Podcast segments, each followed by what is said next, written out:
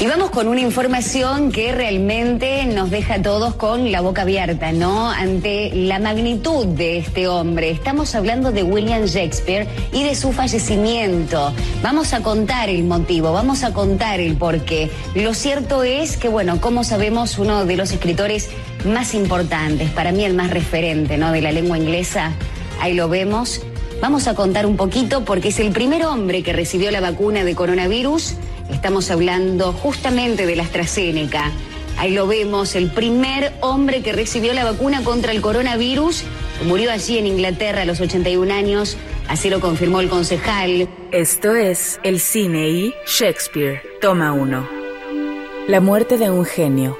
Más allá de que miles de ingleses y ciudadanos de cientos de países del mundo puedan llevar su mismo nombre en nuestros días, Shakespeare es sin duda uno de los autores más adaptados al cine en la historia del medio. Ya, deja de seguirme. ¿Quién eres? La pregunta es, ¿quién eres tú? Ah, creí saberlo, pero no estoy seguro. Yo sé quién eres. Shh, ven acá, es secreto. Ya basta. ¿Qué quiere decir todo eso? Quiere decir que eres un simio. Y yo no. Creo que estás algo confundido. No. Tú eres el confundido. No sabes ni quién eres. Y supongo que tú sí. Claro, eres el hijo de Mufasa. Adiós. El Rey León es la historia de Hamlet pero con leones. Scotland PA es Macbeth con hamburgueseros. My Own Private Idaho es la saga de Enrique IV y V con homosexuales pues la obra de Shakespeare se adapta a todo tipo de visiones e interpretaciones. Getting away from everything feels good. Yeah, it does. When I left home, the maid asked me where I was off to. I said, wherever, whatever. Have a nice day. You had a maid? Yeah. Se dice que en la historia de la humanidad solo hay dos parejas. La primera son Adán y Eva, la segunda son Romeo y Julieta. La universalidad de esta historia hace que todo tipo de adaptaciones contemporáneas sean posibles. West Side Story es uno de los ejemplos más representativos, llevando la historia a un conflicto musical entre pandillas neoyorquinas.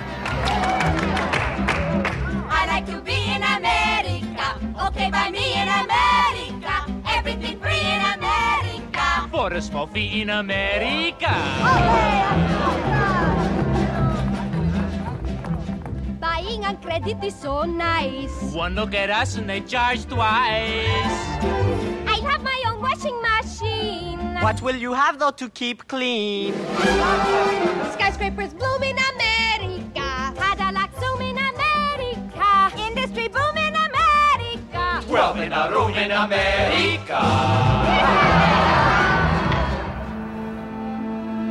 Quizá una de las que más llama la atención hoy en día es la versión de Baz Luhrmann, donde se mantiene relativamente fiel al texto en un ambiente moderno, con la ambientación estilo tan exquisito y extravagante que caracteriza al cineasta australiano.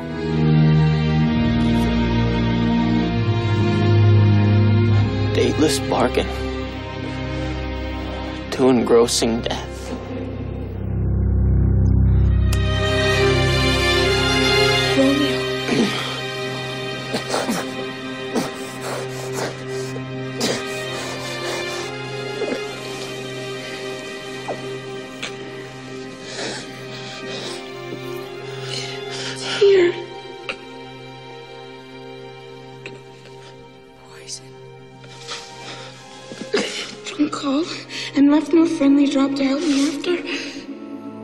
Por otra parte, una de las comedias más queridas de los 90 está adaptada de una obra de Shakespeare. Diez cosas que odio de ti es una reinterpretación de La fierecilla domada. En vez de tratar con nobles y vagabundos, Diez cosas que odio de ti es una película sobre adolescentes enamorados y los estereotipos escolares. En los podcasts de Ibero.2 vamos tras la innovación. Ponte al centro de las charlas de Almond Hernández con líderes poco comunes de organizaciones civiles y activistas en el podcast Tiene Onda. Escucha su primera temporada en plataformas de audio y en ibero2.cloud. Ibero.2. Música para pensar. En la colección de adaptaciones del genio, hay quienes tal vez no sacan de contexto la obra, pero sí la dotan visualmente.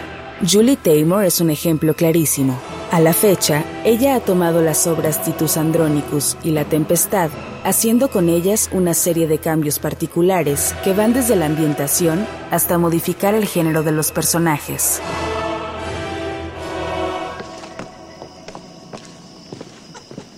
What is your will?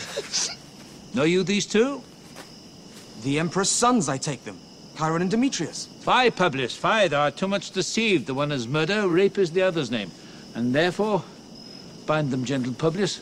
Caius and Valentine, they hang them. Villains! Forbear! We are thy Empress's sons! And therefore do we what we are commanded!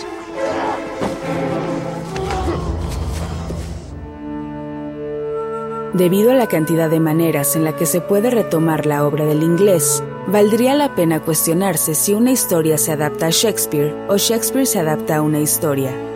Sus historias trascienden el tiempo y las fronteras. No por nada es llamado el mejor escritor en la historia de la humanidad.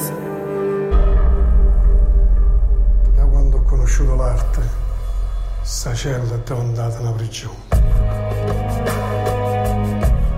Rappresenteremo sulle tavole del nostro palcoscenico un'opera di Shakespeare, il Giulio Cesare. Juan Dario Bonetti, nato il 16 971. Quanti secoli a venire vedranno rappresentata da attori questa nostra grandiosa scena. I regni non ancora nati e linguaggi non ancora inventati. Al inicio de un nuevo milenio y frente al cambio de nuevos paradigmas tecnológicos, parecería que las versiones de Shakespeare posibles estaban agotadas.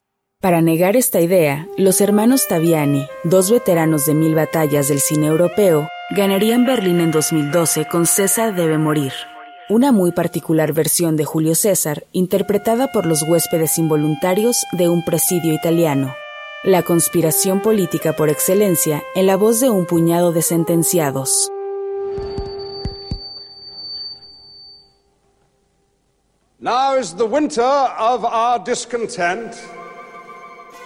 Años después de que Richard Longcrane ambientara en la Segunda Guerra Mundial su Ricardo III o Kurosawa adaptara El Rey Lear en Ran, Josh Whedon, el joven genio que sacudía Hollywood, se arriesgaría con una nueva versión de mucho ruido y pocas nueces. I wonder that you would still be talking, Signor Benedict. Nobody marks you. What, my dear lady Disdain, are you yet living? Is it possible Disdain should die while she hath such meat food defeated as Signor Benedict?